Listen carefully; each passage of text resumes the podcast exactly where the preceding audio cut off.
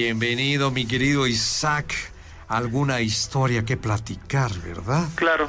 Voy ¿Qué a tratar de ser breve porque pues es, es Un una historia que largo. es un relato en vida que pasó hace dos años. Muy bien.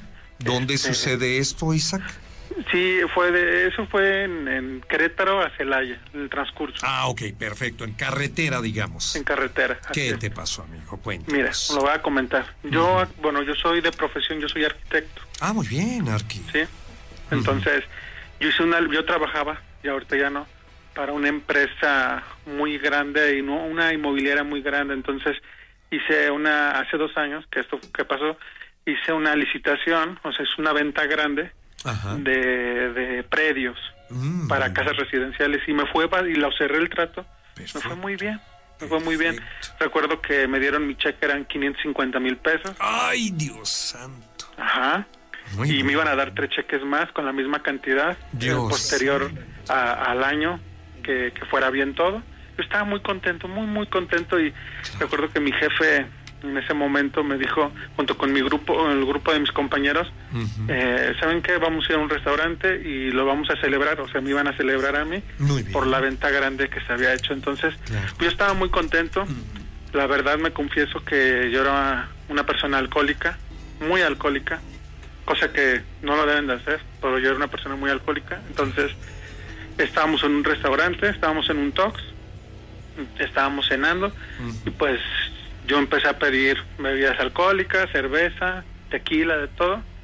Y pues yo me puse un poco intransigente, Mm. le falta el respeto a mis compañeros Mm. y pues la, el alcohol es lo que te lleva, te vuelve una persona, te vuelve otra persona.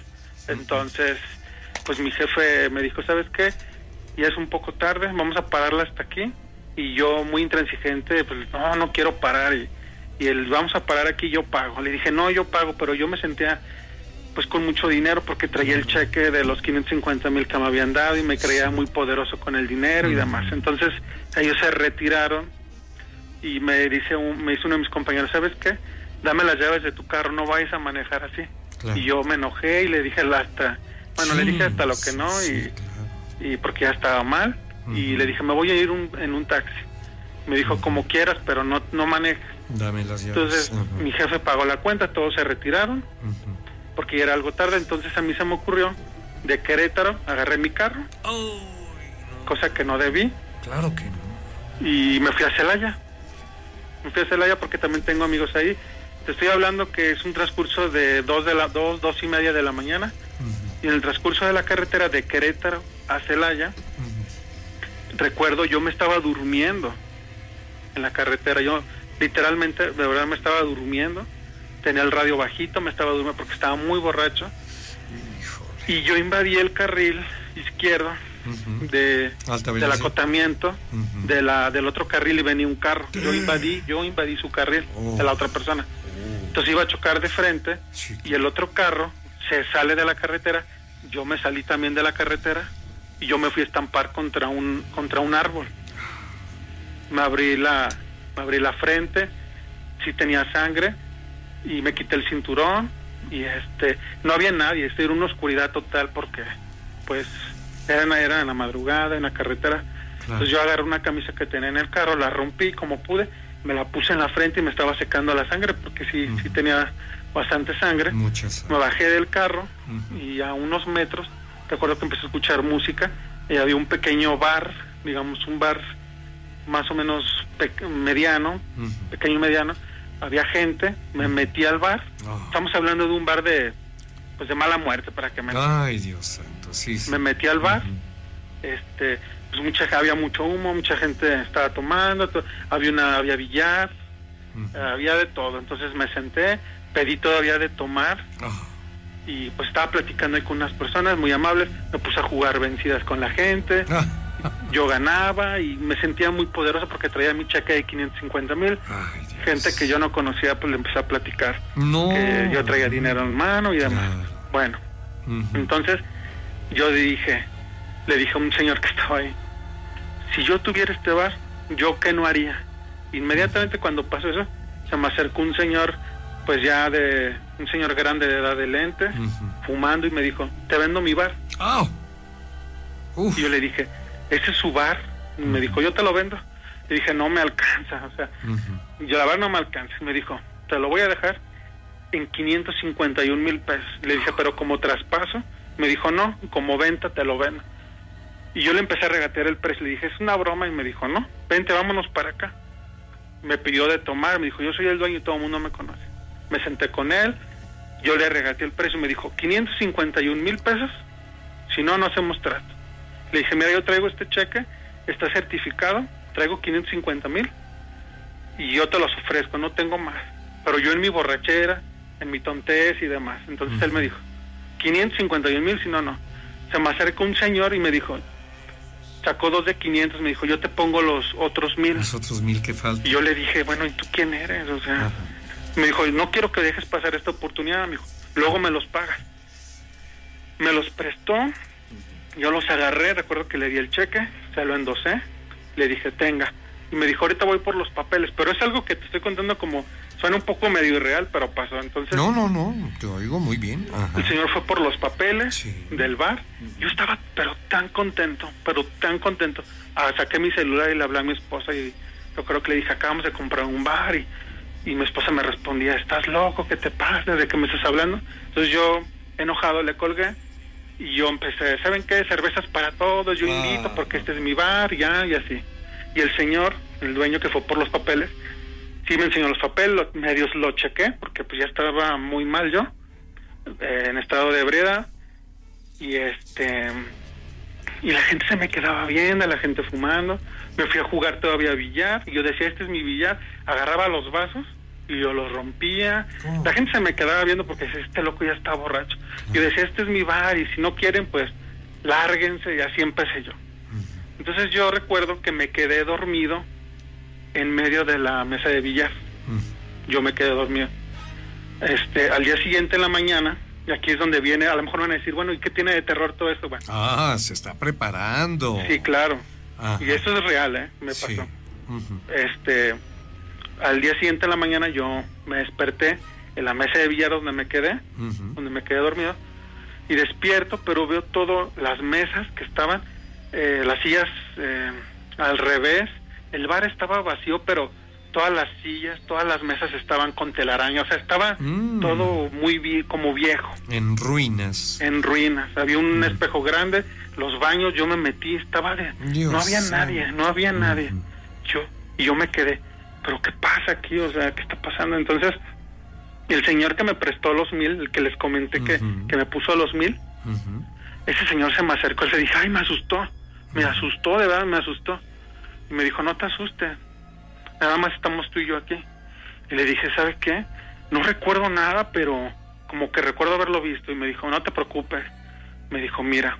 Y nos asomamos en una ventana que estaba ahí y vimos a la, a la, a la CEMEFO, vimos a patrullas, vimos, eh, vimos mucho movimiento y no me la van a creer, pero cuando estaba platicando con él, él porque él me empezó a decir, ¿no te acuerdas de mí? ¿En serio no te acuerdas de mí? Y yo le, yo le dije, no, sinceramente no me acuerdo de ti. Y, le dije, ah, ya sé, tú fuiste el que me prestaste los mil, ¿verdad? Y me dijo, sí. Le dije, ¿sabes qué? Si vas a empezar con eso, no te preocupes, yo tengo más dinero y ahorita hago una llamada y te los, de, y te los doy. Me dijo, no me vas a poder dar nada. No te estoy pidiendo el dinero y ni siquiera me vas a poder dar, nada. Entonces nos asomamos porque escuchamos ambulancias, movimiento y les voy a decir algo.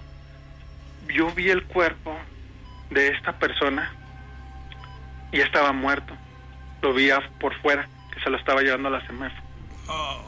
Estaban sacando fotografías y todo. Y también alcancé a ver mi cuerpo. También, y estaba tapado. Entonces yo me sorprendí mucho. Y yo volteé a ver al hombre, pero el hombre ya no estaba. Ya no estaba, yo estaba solo en el bar. Entonces, pues yo estaba muy asustado y no sabía qué, o sea, y, yo me quedé así, quería salir de ahí, pero no, no podía salir, o sea, créanme lo que les digo. Yo estuve 22 días en coma. Yo estuve 22 días en coma. Entonces, cuando yo desperté, ya estaba en el hospital, pero yo estuve 22 días en coma. Este, eso es lo único de lo que yo me acuerdo. De lo que te acuerdas, ¿no sabes por qué? No, no, no ¿Por sé. qué entraste? ¿Te golpearon? No sé. ¿Tuviste un accidente ahí mismo? No se sabe. El asunto es. de que tú despiertas en el hospital después de haber pasado 22 días en Sí. estado de coma. Así es. O sea, a un ladito de la línea divisoria entre la vida y la muerte. Así es. Créanlo, ¿no? Pero Vaya. eso sucedió Ajá. y a los, y cuando yo desperté les conté inmediatamente. De hecho, yo fui a donde donde yo tuve el choque Sí. y, y en el bar este hay puras, puras ruinas. O sea, sí hubo un bar ahí, ya, ya lo investigué. Yo, Ujú. pues actualmente estoy paralítico por el choque que tuve con el árbol. Pues mi vida se arruinó porque ni siquiera ya trabajo para esa empresa ni nada. y Vaya, no. quedé en la ruina. Entonces, sí les quería compartir esto que, que me sucedió. Ay, arquitecto. Pienso que del choque debido al impacto golpeaste tu cabeza, no sé, con el volante, con algo, perdiste el conocimiento y tu mente empezó a fabricar esta historia, amigo. Pues yo ¿O creo que a lo mejor sí, ¿Verdad? porque, les repito, estuve 22 días en coma. Sí, y yo creo que en ese transcurso fue, a lo mejor fue una alucinación, Exacto. Sí. pero, pero Oye, pero fue tan real, tan Fue muy real. Este, este bar. ¿Qué dice? Sí, pero lo más curioso de todo, de que en la madrugada, eran a las 2 de la mañana tomaste el carro de Querétaro, ¿me dices? sí, o sea, De, yo de Querétaro de- a, a Celaya, Guanajuato. Celaya. ¿Qué distancia, qué distancia se recorre este? son 45 minutos. Ah, más o 45 minutos, no. Sí, más no o Está menos. muy Entonces, lejos. Aquí, aquí lo que, porque después supe, la persona que me, que me, me dio a mí el dinero y que yo juro que yo la vi, yo vi mi cuerpo, cómo lo tapaban, esa persona sí falleció. Obviamente no se sabe qué fue lo que pasó ahí, porque dice había mucho movimiento, estaban los eh, servicios periciales, Sí. estaba la policía, eh, gente de la CEMEFO. Sí. Eh, ¿Cuándo es cuando entra en acción la CEMEFO? ¿O cuándo es llevado un cuerpo a la CEMEFO? Cuando una persona muere en la calle, Así es. ¿verdad? Sí, No, no la gente que muere en su casa eh, es llevada a la CEMEFO. y lo peor es de que yo quería salir del bar y agarraba la puerta y todo. Sí. Todo estaba viejo, ¿eh? A como yo entré, a lo mejor en mi alucinación por el golpe, no sé. Era un bar normal, con gente y todo, pero cuando Sí, yo quise sí. salir, no podía salir. O sea, yo estaba atrapado ahí y estaba solo, que era lo peor. Todo estaba arrumbado y estaba viejo. Yo lo vi nuevo y estaba estaba viejo, pero obviamente era un bar de mala muerte, o sea, no, Ujú. no te estoy diciendo que era un tipo chilis, un tipo, No, no, un restaurante, no, no, no, era un bar. Sí, no, era un bar Donde va la gente pues a jugar billar, a tomar una copa, hay chicas, Así platican, es, todo de eso, toda media Así es. luz, anuncios de anuncios neón de eh, marcas de cerveza, de cigarros, De tequila y de todo, y- tequila, bebidas Así es. alcohólicas. Todo, no había, las botellas estaban vacías, interesante rotas. Sí, Estaba todo sí. viejo, con, con mucho moho y telarañas y Sí. los baños estaban todos pintados, pero sin como que tenían años. Un lugar. Mucho tiempo que nadie le... Yo me asusté mucho. Claro. Claro, un lugar que había dejado de funcionar como tal, pero por mucho tiempo, Así es. ¿verdad?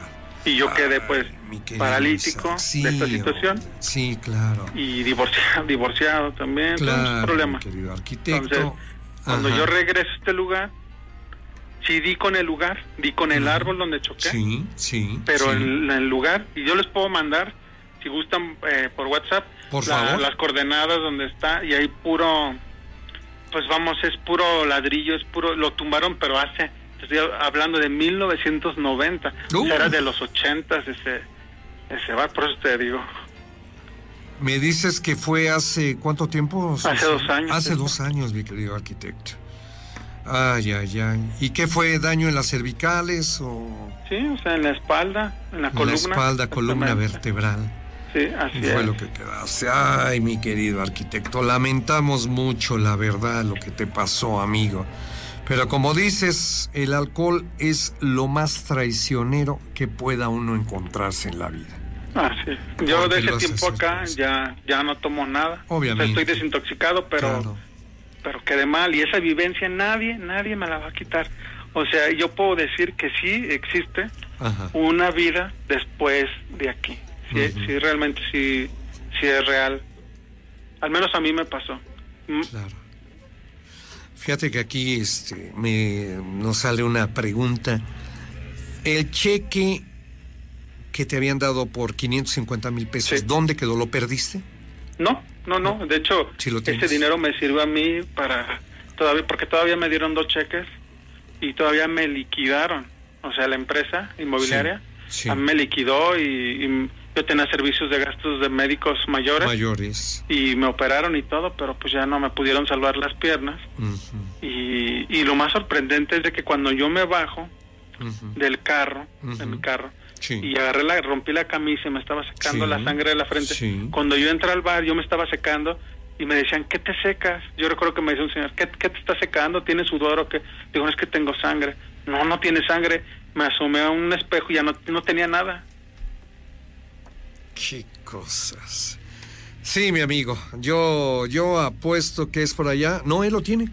Él lo tiene el cheque. Sí, y aparte dos más, mi querido Arqui. Sí, No, o sea, en, o e- sea, en ese tiempo, o sea, sí. hace dos años, Sí. a mí me dieron, yo traía ese cheque, entonces yo obviamente ya de ese dinero a lo mejor tengo muy poquito, Porque me dieron sí. tres cheques así con ese monto. Sí, exactamente, dos más, por eso decía. Ajá. Ese cheque y dos más, obviamente, porque aquí nos quedamos con esa pregunta. Mi productor también, Carmelito, dice, oye, ¿y el cheque qué pasó? ¿Qué pasó? ¿No? Yo dije, Sí, lo, lo robaron, lo dinero yo lo metí en inversión a no, una cuenta. No, no, yo lo tengo, yo, yo lo tengo y este el asunto. Entonces, eso de la venta, de, de la compra del bar, pues nada más fue imaginación tuya. Pues ¿verdad? Y los mil pesos y el señor este y aparece muerto y te están tapando, tu cuerpo ya está tapado. Qué, qué, qué difícil, qué complicado está todo esto. Sí, porque yo yo vi yo vi Sí. mi cuerpo y yo Sí. vi la persona que me prestó a mí, Los mil pesos. yo lo vi cómo lo tapaban también a él. Sí, es la persona que cuando yo iba manejando, Ujú. yo me metí a su acotamiento, yo me metí de la, del lado contrario y él se Ujú. salió, fue la persona que se salió por un lado y yo me fui por el otro lado y yo choqué contra un árbol, pero ya no vi yo contra que él chocó. Claro. Sí. Nada más te quedaste en lo tuyo, en el golpe tuyo contra Sí. el árbol. Así Entonces es. también él falleció en Él ese falleció y la verdad, él falleció de verdad. O sea, si hay un registro de que él falleció. Oh, Sin embargo, a mí no me encontraron ya ninguna culpa claro. Y bueno, yo me quise acercar a la familia, pero yo estaba yo estaba mal todavía, todavía estaba en recuperación y no, la verdad ni me demandaron ni nada, o sea, estuve hasta suerte, pero sí, sí, o sea, por eso digo que no fue tanto como una alucinación, sino para mí en lo particular, aparte de que estaba ya muy tomado, sí sí pasó, ¿eh? Sí, sí, claro. Sí, sí sucede todo hasta el momento del accidente, Isaac. Así es. Hasta ahí sucede todo, todo fue real. Después de, de que rompes la camisa y te secas la sangre, pues ellos mismos te dicen, ¿qué te secas? Pues la sangre. ¿Cuál sangre? No tienes nada. Sí, exactamente. Entonces ya a partir del momento que te bajas del carro, ahí ya eres otro. Así, estuviste cuando yo entro al bar, todo el mundo es muy amable conmigo. Sí, mi amigo, me puse sí. a jugar vencidas, todavía con el señor. Les todo el mundo era muy amable, sí. como si me conocieran. Yo no conocían, eran súper extraños para mí. Hasta que cuando yo dije, si yo tuviera un bar así, uy, me la pasaría tomando. Aquí me la pasaría súper bien. y fue cuando se me acercó un señor y me dijo, yo te lo vendo, yo te lo vendo. Dije, ¿a poco si yo te lo vendo? Yo te puedo cumplir tu deseo. Sí, así es. Pero era el- para mí era el diablo. Claro, claro que sí. ¿Qué andas haciendo, Mir? Eh, pues aquí, mira, hablándoles para contar mi historia. Ventos, ¿esto dónde sucedió, Miranda? Mira, esto sucedió hace tres años Ajá. ahí en Ciudad Neza. Ciudad en Nezahualcóyotl, sí. Ajá. Ajá. Eh, hace tres años, pues Sí. mi mamá vivía por allá por eh, lo que es la colonia El Sol, Sí. en la colonia eh, Aurelian- eh, Aureliano Ramos. Ajá. Mm, encontró un andábamos en busca de departamento Bien. y pues le dijeron que por allá pues rentaban lo fuimos a ver Perfecto. y este Sí, era un departamento bonito, muy Mm. grande, Ah, muy con un pasillo muy, muy grande. Ajá. pero mm, notamos, bueno, más que nada yo y, y mi hermana notamos que cuando nosotros entramos a esa casa, bueno, lo fuimos a ver Sí. y nos lo mostraron y al entrar, pues a nosotros no nos gustó, a mí me daba miedo y pues mi hermana también, pues no, como que no, no, no le agradó mucho la idea, pero bueno. Entonces, pues a mi mamá le gustó y a la mayor parte de la familia y lo tomaron. Ujú.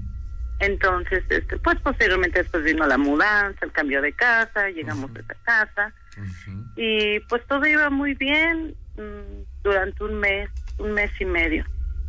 Pasando ese tiempo, pues ya empezaron a pasar cosas raras y muy extrañas porque este mm, a raíz de que habitamos este departamento, pues se vinieron muchos problemas, muchas peleas, eh, a tal grado de que pues hubo separación familiar y Mm. pues divorcio de mis padres también Mm. cuando pues Mm. todos estábamos muy juntos y, Claro. y pues convivíamos mucho Sí, claro. y esto empezó a raíz como por el mes de ¿qué te parece? de febrero cuando empezaron a suscitar las cosas de que pues empezaron a oír ruidos eh, a mi mamá pues cuando estaba sola porque todas trabajábamos le cambiaban la este, le prendían la televisión le prendían el radio eh, una vez este mi mamá cocinando se encontraba sola eran las 12 del día y pues estaba haciendo sus cosas cuando de repente escuchó en una de las recámaras que alguien lloraba. Entonces mi mamá pensando que alguien se encontraba, pues fue a la recámara y pues no había nadie. Y regresó a sus labores y después este se oyó cómo le daban las puertas de las recámaras, se le prendió la tele, eh, se le prendió el estéreo y pues estaba ella sola. Entonces mi mamá pues no le tomó importancia y dijo, ay, una, cualquier cosa, ¿no? De la electricidad a lo mejor. Llegando a la noche, pues este nos comenta, ay, ¿qué crees que me pasó esto y esto y esto? Ay, mamá, ¿cómo crees? Para no hacértela tan larga, mm, eh, en la noche pues ya dedicamos a cenar, a, irnos a, descansar. Cuando a las dos de la mañana se levanta mi hermana para ir al, baño y se regresa. Le digo, ¿qué tienes? Porque regresó espantada y llorando y estaba despierta. Digo, ¿qué tienes? Dice, ¿qué crees? Dice, "Eh, hay un niño en la sala. Digo, ¿un niño? Dice, sí, está sentado. Dice, y le digo, ¿cómo crees? Le digo, no. Dice, sí, hay un niño. Dice, mira, ven. Y fue, pues, fuimos a la sala y pues ya no estaba el niño. Y así Mm. pasó, ¿no? Con esa aparición de ese niño. Hasta que un día, eh, yo estando en la noche eh, leyendo en la sala, me quedo dormida, estaba leyendo un cuento, me quedo dormida y yo siento como oh, oh, en- me agarran los pies, me levanto y al levantarme, incorporarme, veo al niño sentado en efectivamente enfrente de mí Y se echa a correr al baño el niño. Pues yo me paro espantada, prendo las luces y empiezo a gritar. Y le digo, mi mamá, es que está el niño, está el niño. Dice, ¿cuál niño? Le digo, es que está el niño. Le digo, me agarró los pies. Dice, mi hermana, es el mismo niño que yo vi. Dice, estaba sentado en la sala. Dice, digo, bueno, le digo, hay que echar agua bendita o algo. Posteriormente llegó una amiga y me dice, ¿tú vives aquí? Le digo, sí, ¿por qué? Dice, es que yo hace mucho tiempo yo viví aquí, dice, pero cuando yo llegué a vivir aquí, dice, mis papás se separaron, todos nos separamos, dice, y de hecho aquí espantan, dice. Digo, pero ¿cómo sabes tú que espantan? Dice, no sé si te ha pasado a ti, ¿no se te aparece el niño? Le digo, sí, le digo, es un niño de tres, cuatro años, dice, efectivamente, precisamente ese niño, dice, pues ahí falleció en la casa porque, este, pues, se mató, dice, el niño se cayó, dice, y murió ahí en la casa, dice, y ese niño siempre anda espantando. Claro. Digo, no me digas esto, dice, sí. Entonces, en una tarde, nosotros nos vamos y mi mamá ve al niño. Y mi mamá le dice que qué quiere, que qué que, qué pasa y este niño pues nada más se le queda viendo y se echa a correr. Total que este niño hizo mil travesuras, mil cosas y a raíz de que este niño se aparece, siempre en las noches oíamos en lo que es en la avenida Aureliano que da con el bordo, ya las vías, siempre este, oíamos una carreta, siempre Rubén, una carreta en la noche y una carreta, pero nadie nadie se asomaba. Hasta que un día me dice mi hermana, pues yo me voy a asomar, dice, porque ahí viene la carreta. Y dice que al ver a la carreta, ella abrió la cortina y vio la carreta y vio una señora, una viejita en la carreta, pero toda de negro y con su caballo. Siempre pasaba a las 3 de la mañana, siempre esa carreta. Pues para no hacerte la talarga, pues pasaron ahí las cosas fueron empeorando, los trastes se le caían a mi mamá, prendían la tele, se perdían las cosas, siempre había un olor a azufre, eh, eh, siempre la subida del muerto tanto en mi mamá como en mi hermana como en mí.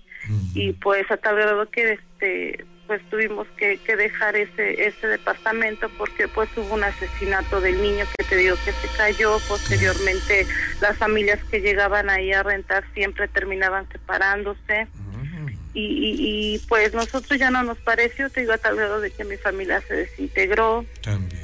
Mis papás se separaron. Y el último día ya para cambiarnos, abajo vivía una vecina. eh, y se le ocurre salir a su baño porque su baño estaba afuera. Y dice que estaba esperando a su esposo.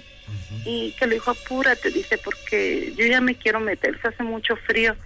Pero en eso dice que ella volteó hacia donde nosotros vivíamos y pues el mismo niño que nosotros veíamos, ella lo vio sentado en una barbita de la azotea, desnudo. El niño así, todo blanco, pálido, desnudo, y le dijo a su esposo, ¿ya viste lo que estoy viendo? Dice, oye, ese es un niño, dice, es de tres años. Dice, ay, vamos a meternos. Y a otro día, pues le comentan a mi mamá que, pues sí, efectivamente ese niñito, pues andaba ahí dando lata y pues cómo es posible que un niño de tres años o cuatro años estuviera en la barra de la azotea y desnudo. Completamente desnudo. Completamente, pero su cara estaba muy fea, muy... La muchacha no lo dijo y dice que no era la de un niño, su cara era así como tipo un demonio, un, duende, su cara. Sí. Pues a raíz de eso también, pues nosotros nos tuvimos que salir porque pues esa casa pues sí pasaron muchas cosas, hubo muertes, hubo separaciones. Y el día que mi mamá puso una, abrió una Biblia precisamente con un vaso de agua para que pues se fuera ese, ese niñito, no pudiera descansar. Pero pues al abrir mi mamá a prender la, la, ahora sí que el vasito de agua, la veladora y la Biblia, pues la Biblia inexplicablemente, este Rubén pues empezó a sangrar. Ah. Sí, y eso yo lo vi yo, a lo mejor es muy difícil porque nadie lo cree, ¿no? Mm, claro. Después de que empezó a sangrar esta Biblia, a mi hermana se le ocurre pues grabar con el teléfono, dejar el teléfono a ver qué puede escuchar y, y sí se oye la voz de, de una persona, pero es una voz muy fea y decía, lárguense, están locos porque se van a morir, todos van a morir. Y pues eso fue fue lo más veo que nos pasó porque nosotros vimos cómo la Biblia empezó a sangrar y al tiempo que empezó a sangrar los trastes se cayeron eh, se vino un olor a azufre muy feo muy feo horrible y pues eso fue a lo mejor no es así muy, muy, muy tenebroso, pero fue lo más que nosotros vimos. Pero cómo no va a ser espantosa esta situación, Miranda, que tuvieron que dejar este departamento porque ya era, en verdad, era imposible vivir. Exactamente. ¿Por qué? Porque este niñito, te digo, se dedicaba a parecerse, pero no era un niño así, un angelito, o sea, lo veíamos como, tenía la cara muy fea. Sí, como si estuviera deforme, ¿no? Sí, de hecho la muchacha que lo vio, fíjate, a las 3 de la mañana en la barda de la azotea, como un niño va a estar ahí, no, se puede caer o no sé. Claro, claro. Pero dice que lo vio feo, de hecho, dice que tenía como chipotitos, cuernitos en la frente y, muy mm. feo, dice, ay no, dice. Y de hecho este niño siempre nos decían, es que hay un niño en su ventana, y hay un niño en su ventana, de hecho una vez cuando nos fuimos todos de paseo, este, pues la señora pues otro día subió, la dueña que vivía abajo nos dijo que pues por favor dejáramos de estar jugando con canicas y que dejáramos de correr, pues es que no, le digo, no hay niños, o sea, no puede eso es inexplicable porque no, dice, ¿cómo no? Dice, ¿cómo estoy en las canicas? Estoy en los pasitos de niños, ¿cómo corren y las risas? No, pues es que no hay nadie, señora. Claro. Ya después, posteriormente, cuando mi mamá quiso investigar, siempre había, habían posible, el papá de la señora que nos rentó, ujú. siempre nos decía que ese departamento no lo habían rentado, que Ah. todo ese departamento no debían de rentar, dice. Y nosotros queríamos saber por qué, pero pues nunca, Claro. nunca se nos dio la oportunidad de saber el por qué. El por qué, pero lo vivieron, mi querida Miranda. Ujú. Y de Sí, eso viví. nadie se los platicó, sino lo Pues vivieron no, en carne propia. porque después de eso, fíjate Ajá. que a mi hermana le, Ujú. eh, de hecho, mm, por respeto no digo su nombre, No, pero estuvo claro. internada porque Ujú. porque ella llegó a tal grado de de, quererse matar porque decía que, Oh. que al niño oía al niño y le decía agarra el cuchillo y mata a tu familia y, y una vez pues nosotros la agarramos, eran exactamente las dos de la mañana cuando nos dimos cuenta, nos percatamos de que mi hermana no estaba en la cama y ya estaba ahí en la azotea con, con un cuchillo. Y decía, Ij. lárguense todo, dice, el niño me va a matar, dice, y yo me tengo que matar, dice, porque el niño dice que yo me mate, o sea, estuvo, fue muy feo el vivir en casa. feo. Claro que sí. ¿Qué Muy tiempo vivieron, Miranda? Híjole, pues duramos, ¿qué? Unos dos meses. Dos meses. más. No más. Sí. No más, No, señores, no a más. buscar otro departamento porque esta casa tiene algo y algo muy feo y que nos está diciendo lárguense porque Ajá. ellos viven ahí. Ellos, y no quieren compartir el espacio con nosotros. Pues no, de hecho, fíjate que sí, es. ese departamento todavía está, pero ya está muy detero, este, muy feo, muy Sí, ¿no? mal, porque No, tiene ya. los vidrios rotos, No le han hecho. no se ha podido rentar. Qué bueno, mejor. Pues por algo pasan las Pasan cosas. las cosas. Aquí claro lo malo sí. fue porque Ujú. te digo que se desintegró la familia, hubo Sí, hombre, problemas. qué lástima, de veras. Y pues eso es lo que le pasa a mi hermana y pues todavía dicen las, ahora sí que las amigas que frecuento de allá, que todavía llegan, este, la carreta es la que nunca deja de pasar, siempre a las sigue 3 de la mañana Ujú. pasa la carreta con la viejita. Me dices que es la colonia El Sol Ajá. en Ciudad de Eh, Nezahualcóyotl. Sí, ya se cuenta que ya son límites con las Sí. vías, ¿Sí? ya para que lo creo que lo que vivir es una barda para Aragón, para que ya el otro sea Aragón, porque creo es la barda y luego sigue Aragón. Sí. O ok. este, y, Ujú. y es ahí exactamente, te digo, en la colonia El Sol, donde Así es. pasa la famosa viejita con la carreta a las 3 de la mañana. Amiga, muchísimas gracias. Sí, lamentamos mucho lo que les pasó a toda la familia. Sí, gracias. Gracias por haber llamado, Miranda, y te agradecemos. Sé que hay más material. No sigues llamando, por favor, amiga. Ah, yo soy originario de Ciudad Juárez, Chihuahua. Ciudad Juárez, Chihuahua. Muy bien, bienvenido, mi querido Chris, con una historia de miedo, ¿verdad? Una nueva historia, esta es la tercera vez que llamo. Eso, muy bien. A ver, Este, muy contento de, de estar en su programa, la verdad. Igualmente, mi querido Chris. Cuéntanos la historia, mi amigo. ¿Cómo empieza? Bueno, mire, ah, la historia que voy a contar, este, esta historia, pues sí, la verdad ya está muy vieja. Este. Estoy hablando del año 2000. Sí. Este, en ese año yo tenía siete años.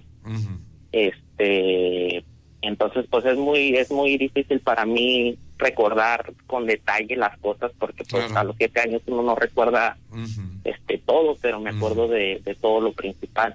Sí. Este, bueno, pues esta historia pasó en Ciudad Juárez, Sí. este, cuando yo era un niño. Este, nosotros vivíamos en una, en una casa, este, de, de dos pisos. Era una casa que nosotros estábamos rentando. Entonces, en esa casa pasaban muchas cosas paranormales. Este, se hablaba de el espíritu de un niño. Y se hablaba también de muchas sombras negras este que esto pasaba en la noche. Este recuerdo que este yo y mi hermano teníamos este juguetes de batería. Este y esos juguetes este automáticamente en las noches eran juguetes que no eran como de sensor eran juguetes que tú tenías que presionarlos para que hicieran ruido. Entonces en la noche pues los juguetes empezaban a suene, y suene, y suene, y suene. Ujú. Y este, pues sí, eso, este, pues yo estaba, estábamos muy chiquillos, este, la verdad era, era, pues sí, difícil de, de, para nosotros entender lo que estaba pasando. Este, am, aparte de los juguetes también recuerdo una noche que estábamos en, en una tina, estábamos yo y mi hermano, estábamos en la regadera, estábamos en una tina bañándonos. Y este y pues en- esa noche este ya nosotros ya teníamos mucho tiempo en el agua.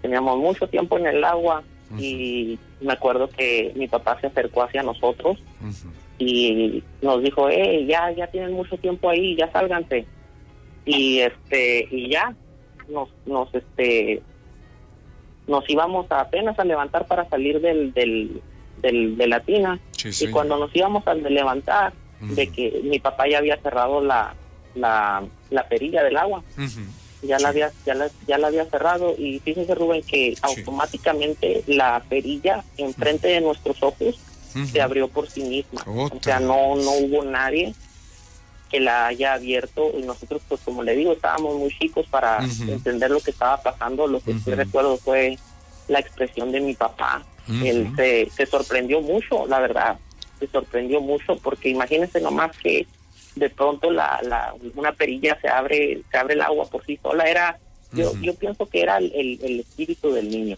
en mi punto de vista, el espíritu del niño porque porque ese niño siempre siempre estaba con nosotros, a lo que yo a lo, a lo que yo recuerdo, era un, un espíritu de Ujú. un niño. Así es. Mi querido Chris, a pesar de que no se ve nada, pero se intuye, ¿verdad? Eh, Sí, fue lo que sí, tú sí, pensaste. Uno, uno siente Ajá. así como, como frillito. Ujú. Yo recuerdo que se sentía medio frillito cuando cuando pasaban este este tipo de de, de, ah, de situaciones, experiencias, siempre te Ujú. avisaba el frío, era la presencia del pequeño, que estaba muy Sí, cerca de ustedes. Ajá, exactamente. Y Bien. luego, mire, Rubén, también Ajá. recuerdo, Sí, amigo. este como Ajá. nosotros vivíamos en Altos, nosotros vivíamos en el segundo piso, Sí. recuerdo que esta ah, señora vivía en el primer piso, era nuestra vecina de abajo, era una señora ya grande. Esta señora, recuerdo que ella nos decía, bueno, a mis papás, pues como le digo, yo era un niño muy chico que la verdad, pues es- estoy relatando solamente lo que recuerdo. Claro. Este. Les decía a mis papás, les decía, este, pues, ¿qué están haciendo ustedes allá arriba? Se oye que andan con los sillones arrastrándolos por toda la casa y pues mi- mi- mis papás yo me acuerdo que ellos este, respondían pues nosotros ni siquiera estábamos ahí entonces este la vecina de abajo eso sí no se me olvida siempre se la pasaba quejándose de de, de que arrastraban muebles de que se oía mucho relajo mucho mucho relajo se se, se escuchaba ahora otra cosa también que recuerdo es de que de la parte de abajo en las escaleras para subir a, a la casa donde nosotros vivíamos recuerdo que se escuchaba la voz de una persona que gritaba el nombre de mi mamá. Mi mamá se llama María Sí. y este o si no gritaban el nombre de mi papá pero Pero dices al lo gritaban, ¿verdad? Lo gritaban, no solamente lo nombraban, lo gritaban, o sea, fuerte, una Sí. voz fuerte. Sí, así es, Rubén. Lo gritaban así como para que salieran y, y vieran, este, se asomaran.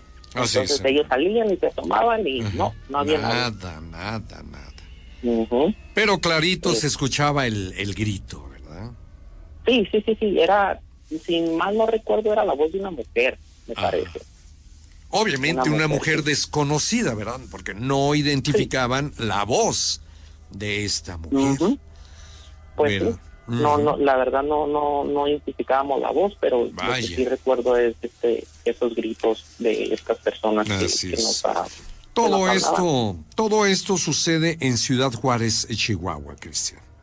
Sí, sí, sí, Sí. Como, como le digo, yo soy, yo crecí toda mi vida en Ciudad Juárez, apenas tengo siete años que me vine para acá, para, Ah, para Estados Unidos. Así es, y, amigo. este, y sí, le digo, todo, todo esto pasaba.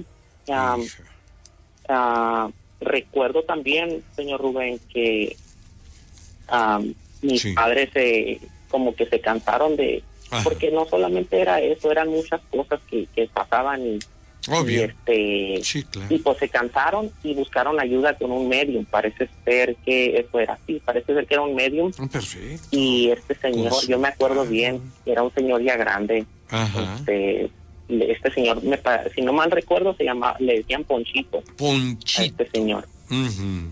Oye, ¿cuál era el argumento eh, la explicación, eh, la respuesta a todo ese tipo de fenómenos que pasaban en, en la casa de Ponchito. ¿Qué decía Ponchito al respecto?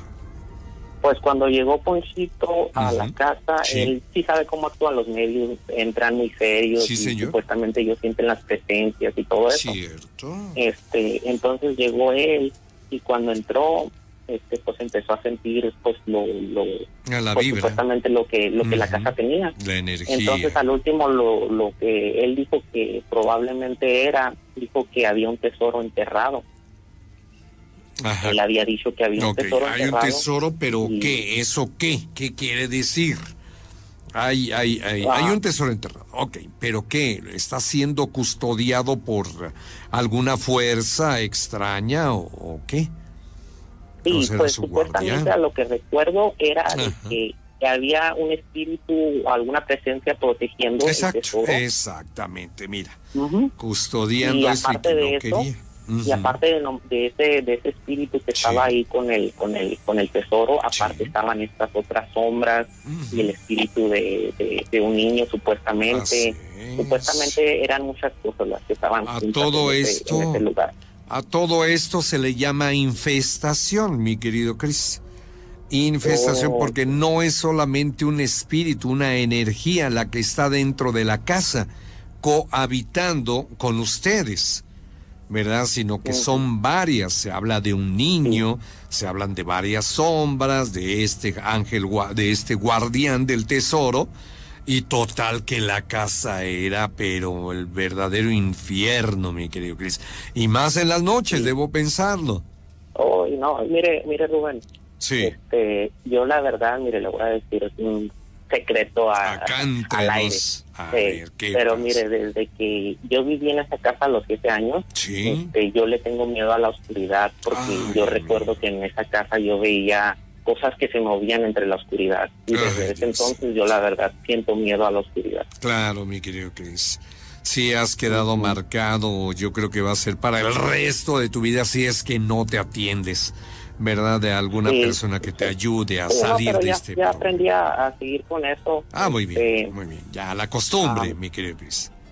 Te Sí, exactamente. Y luego, mire, déjame Sí. seguirle diciendo Sí. del, del medium. Ajá. Entonces, este, el, el señor este Ponchito, ah, él dijo que iba a hacer un ejercicio para tratar de comunicarse con, con los espíritus que, Sí. con alguno de los espíritus que estaban ahí. Ahí, qué perfecto. Entonces, entonces, mire, lo que hizo fue lo siguiente. Yo recuerdo claramente ese día. Este, el señor nos dijo, "No, miren, lo que tienen que hacer, tienen que salir de la casa, no pueden dormir aquí. Vamos a hacer un ejercicio para ver si alguno de los espíritus se, se quiere comunicar con nosotros. Claro. Dijo, tienen que salir de la casa. Este, al salir ustedes de la casa, tienen que, tienen que, no, no pueden dormir en la casa.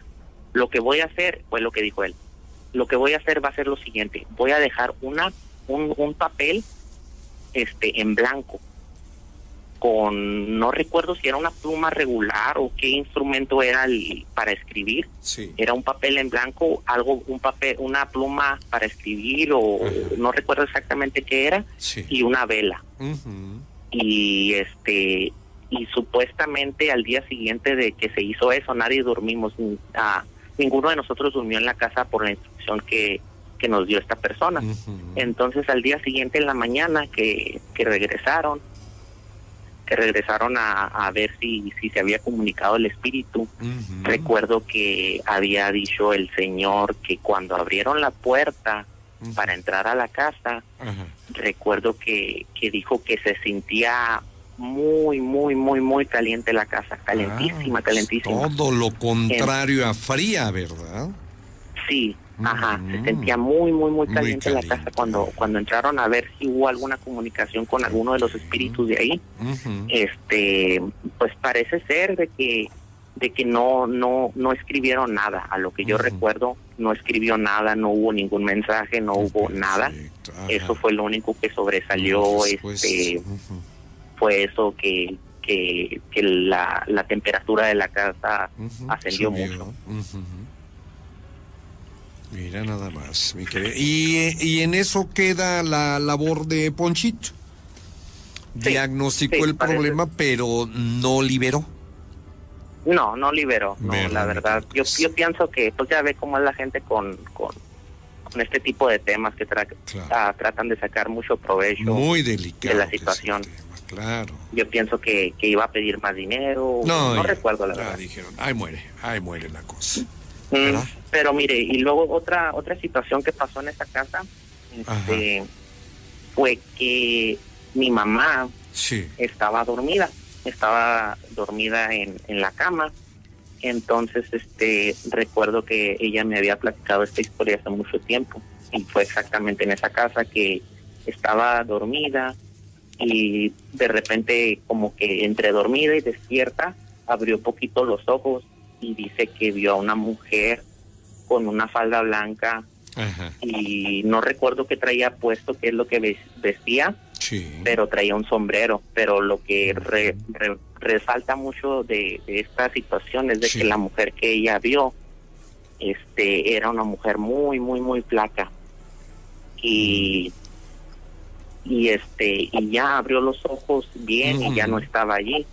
Y ahora déjeme decirle lo, lo sobresaliente de esta aparición, si es que fue una aparición. Claro. Este, lo sobresaliente de esta situación fue que a las horas Sí. después de que ella vio a esta a esta mujer unas dos tres horas después falleció mi abuela de cáncer Sí, digamos. No sé, yo- Ajá, yo yo te- ella me había dicho de que ella pensaba que era la muerte La que se le había muerte se aparecido pensó en ella, claro. Ajá. Eh, Mm. el estado de salud de tu abuelita, fue tu abuelita, ¿verdad? La que falleció de cáncer. sí fue Sí. la fue la mamá de mi papá Ah, ok, perfecto. Tu abuelita, ¿ella estaba ya en fase terminal, Chris? pues la verdad sí ya en ese tiempo Ya en el es. año 2000 ya ya estaba ya Ya estaba muy mal, vamos a fase ponerla así nada más. Ya estaba muy mal. de terminal. Así es. Oye, Cris, pues qué cosas. Y ya mejor dices, eh, ¿sabes que Yo me voy a los Estados Unidos porque allá no espantan. ¿Verdad? no no no no, no necesariamente Ese no, yo fue el también les- motivo. Ujú. Acá también espanta, ¿no? Les- les También te han pasado cosas allá, mi amigo. Ah, pues de Bueno. acá de este lado, este, yo me dedico, no sé si recuerden que les había platicado que yo me dedico a lo que viene siendo a limpieza de, de edificios, mantenimiento de edificios. Ajá, ok. Este, una noche estábamos en una escuela de medicina. Estábamos en una escuela de medicina. Estábamos, yo lo que lo que nosotros hacemos es este los pisos, enceramos los pisos y todo eso lo que viene siendo a pulir pisos y, y todo eso. Mantenimiento. Entonces, este, recuerdo que esta no, esa noche yo estaba echando, estaba echándole al, al, a hacer al piso Ajá. entonces, este, iba saliendo del cuarto de que le estaba, era un salón, eran puros salones ahí. Cuando iba saliendo del, del salón, este, a mi mano izquierda había una, una oficina sola y esa oficina de repente la perilla de la puerta se empezó a girar sola para todos lados. Nomás se escuchaba el ruido de como que alguien quería abrir la puerta. Sí. Entonces, este, yo me asomé y absolutamente no había nadie porque esa oficina solamente era para entrar, o sea, no tenía otras puertas para para entrar o salir. Entonces, no no hubo una razón lógica para que esa perilla haya hecho ese movimiento. Haya sido, ¿verdad? Manipulada. Entonces dices ahí, ay Dios santo, también por acá se cuecen habas. Y eso ya sucedió Sí, sí. en los Estados Unidos, amigo. Perfecto. Sí, Rubén. Mi Así querido. Chris, me dio mucho gusto que hayas llamado nuevamente, amigo. Cuéntanos una historia, mi amigo. Pues les voy a contar la, la historia que nos nos pasó aquí por por parte de pues de los niños. Yo nunca quería creer que de las brujas y eso. Ok. Entonces el punto de mi abuelo me Sí. decía, oye hijo, levántate, es que no escuchas. Y yo le decía, no, que no escucho nada, abuelo. Me decía, no, es que párate. Y en ese entonces mi niña estaba pequeñita, había recién nacida. Con el paso del tiempo, ya habíamos escuchado una vez, mi mamá me dice, oye, ¿qué crees? Pues escucha esto y esto. No, pues no, nosotros no escuchamos nada, no sé si nos dormían o algo así. Entonces, sí. Pues mi esposa me dice, oye, oye, digo, ¿qué pasó? Dice, escucha. Entonces, escuchábamos que hablaban, pero como en otro idioma, o sea, un idioma como náhuatl o algo así. Más o menos. Ajá. Entonces, pues, nos asomamos, pero pues no había nada. Ya como al tercer día, siguió escuchándose el ruido. Entonces me despierta y me dice, oye, digo, ¿qué pasó? Dice, escucha. Y afuera de, de la casa hay un pequeño patio Sí. y hay un bañito. En la, en la, en el techito del bañito estaba un gato enorme, como pues, al tamaño de un perro. Y como unos siete, ocho gatitos alrededor, pero pues normales. Agarro y pues le digo a mi mamá, oye, ma, levántate. Y ya se levantó, ¿qué pasó? Le digo, es que mira, a la hora que me voy saliendo, el gato grande pues se me aventaba. O sea, pues era ilógico que un gato se, se te aventara. Entonces dije, pues ¿qué agarro? No había nada que agarrar en el momento. Y que me quito el cinturón de, pues sí, del pantalón. Y con la hebilla pues lo empiezo a agredir. Entonces eh, se brinca la azotea de mi tío. Y mi mamá sale por la parte de afuera de la calle. Se sube a la azotea de mi tío. Y los espanta a la azotea de la casa. Pero yo ya estaba yo arriba. Claro. agarra y el gato pues se va corriendo. Entre la casa de, de nosotros y la del vecino hay un baldío como de seis metros de, de distancia, ¿no? De casa a casa. Y una pequeña barda. A la hora que corre el gato, le doy el hebillazo, pega en la barda contraria y se va caminando por una pequeña barda que cruza el baldío. Lo más sorprendente de todo esto es de que, imagínese, un gato como va a brincar de una altura de de dos metros a cuatro y medio. Mm, No, no creo. Eso es lo, lo ilógico de, Claro. pues, de esto. Y nos quedamos así sorprendidos. Entonces, pues, ya salió mi mamá del otro lado y yo quedé ahí. Y ya después, pues, el gato desde arriba de la casa del vecino pues se quedaba pues como que diciéndome de cosas pero pues en otro idioma no y pues a la hora de que pues ya se fueron bajamos y empezamos a comentar con mi mamá pues de repente en cuestión de minutos pues se te hace como que una cabeza grande así como que de no sé espanto o algo así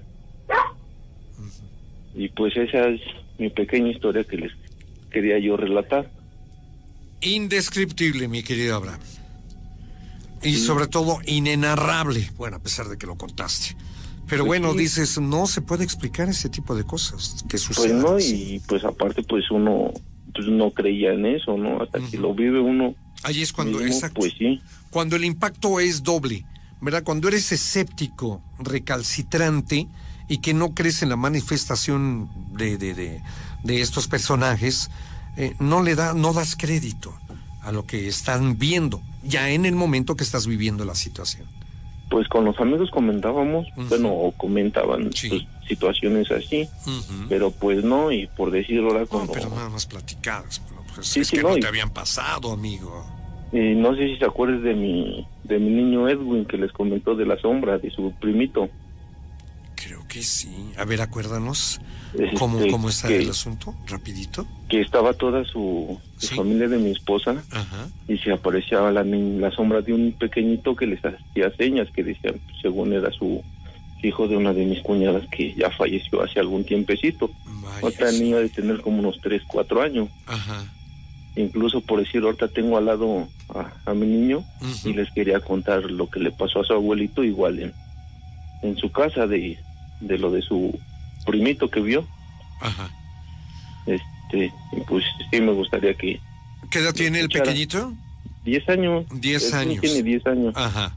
Ok, y dice que qué le pasó. A ver, pásamelo, pásamelo, por sí, favor. ahora se lo paso. Sí, muy bien. ¿Qué es? ¿Edwin o quién? Creo Les que sí. quiero contar una historia. ¿Qué pasó? Tú eres Edwin, ¿verdad, amigo? Sí, Sí, a ver, ¿qué pasó, mi querido Edwin? ¿Qué te pasó? ¿Qué es que viste? íbamos con mi abuelita Sí, y yo sí, para su habitación. sí.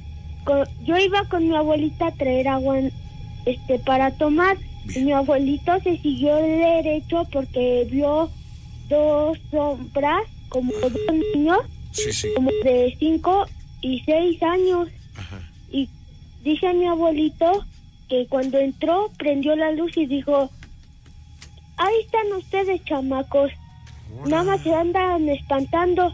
Y cuando prendió la luz no encontró a nadie. Ajá. De repente desaparece todo, pero ustedes escucharon eso, Edwin. Sí, Y ya cuando prenden la luz, ya no hay nadie. Se fue. Desapareció, creo que ya se fue. Bueno, Edwin. Sí, aquí estás, aquí estás todavía. Ay, amigo, pues también a ti ya, a tan corta edad, ya te empiezan a pasar cosas, Edwin. sí, también quiero con- comentarles otra Sí. historia. ¿Sí? Aparte de eso, mi papá tenía un bocho. Sí, Salimos a, a San Gaspar sí, y fuimos por allá a Toto. sí, Y había como baldío. sí. Y había dos bolas de lumbre. Lo extraño que Sí, fue sí. es de que quemaba, no quemaba los árboles. Ajá, sí, sí. O sea, dice, ¿cómo se explica uno si son dos bolas de fuego? ¿Por qué no queman los árboles donde se posaban, verdad? No sé. Sí, los grandes misterios que hay, amigo. Y ¿Y brincaban de un lado al otro. De un lado a otro. Sí, sí. Y se paraban en los árboles. Sí, Pero no los quemaban. no. No quemaba las ramas de los árboles. Así es, mi querido Edwin. Muy interesantes tus historias. Pues muchas gracias, mi amigo. Mi abuelo quiere contar una historia, ¿puede? Claro, Rápido. claro que sí. Pásamela, mi querido Edwin. Buenas noches, Hola, buenas noches. ¿Quién habla? este, Dalila Bernal. Dalila, cómo no. Mire. También queremos contar una historia, ¿verdad? Yo, bueno, o nomás les voy a contar ahorita una historia y después este ya les contaré. eh, les marcamos para volverles a contar. Adelante, Dalila, Mire, este, Dalila. yo me dedico a hacer tamalitos. Ay, qué rico. Entonces, este, resulta que yo, este, salgo, o sea, los coso en brasero, o sea, con, con carbón. Ah, ok. Entonces, hacia la parte de afuera salgo, está un baldío y tiro mi ceniza. Muy bien. Entonces, este, yo salí como a las 12 de la noche porque ahorita apenas voy a acomodar. Entonces, este, hacia, hacia el lado de allá está un corral. Entonces yo sacudo mi brasero y sale un, pues un tamaño, se podría decir un guajolote, pero volando. Sí, Y eso apenas fue hace ocho días como hoy. Apenas. En- entonces, este, dije, ay, caray, ¿y ahora qué? Porque se oían, o sea, los latidos de las alas. Y me asomo y resulta que este, que cuando yo le veo porque si hay luz aquí está la lámpara entonces cuando yo veo las patas del guajolote no eran patas de guajolote eran patas de un humano Oh, ajá entonces ahora digo ay Dios mío lindo y me meto corriendo y dejo mi brasero y se va a parar a- hacia el lado de atrás hay un cedro y se quedó ahí. Entonces ya lo quise pues yo me metí me dio miedo. Y el otro día otra vez volvió a salir, no sé qué, qué hay ahí en ese corral, no sé, pero volvió a salir otra vez, pero eso fue como a las 5 de la mañana otra vez. Entonces este, les he platicado a las vecinas y dicen que esas son las brujas y dije, ay mamá, de lo que de lo que me ando, este, nada más, este, pues sí, eh, que salgo y eso, Pues sí da para, o sea que sí da miedo, ¿no? Pero digo, ay Dios mío lindo, pues tú protégenos de tantas cosas que hay malas. ¿Cómo ve? Esa Muy es mi, mi La historia. historia y que no te la esperabas, Dalila. Pues no, ¿Verdad? Pues si tú estabas metida en la chamba, sacar Pues sí. los tamalitos Ajá. y de repente te sorprende esto. sí, Ni hablar. Son de esas cosas que no, no hay respuesta para eso, mi querida Dalila, pero que existen, ¿verdad? pues sí. Así es. Ajá. Muy bien, Dalila, pues muchas gracias, ¿eh? Bueno, sí. Le va, le va a decir mi hijo. Este, don Rubén, ¿Qué pasó, Edwin? ¿puedes contactar a alguien que vaya a, a la casa de mi abuelito? Es que ahí espantan, pasan muchas cosas. ¿Dónde vive? Aquí en la colonia agrícola Álvaro Obregón, Ajá. ¿Esto es eh, Toluca? Metepec. Metepec. Ah, es es cerca. Ok, eh, déjame, tengo tus datos y nos ponemos de acuerdo, mi querido Edwin. ¿Ok? Gracias, mi amigo. Buenas noches. Saludos a Abraham y Dalila. Buenas noches. Hasta luego, amigos.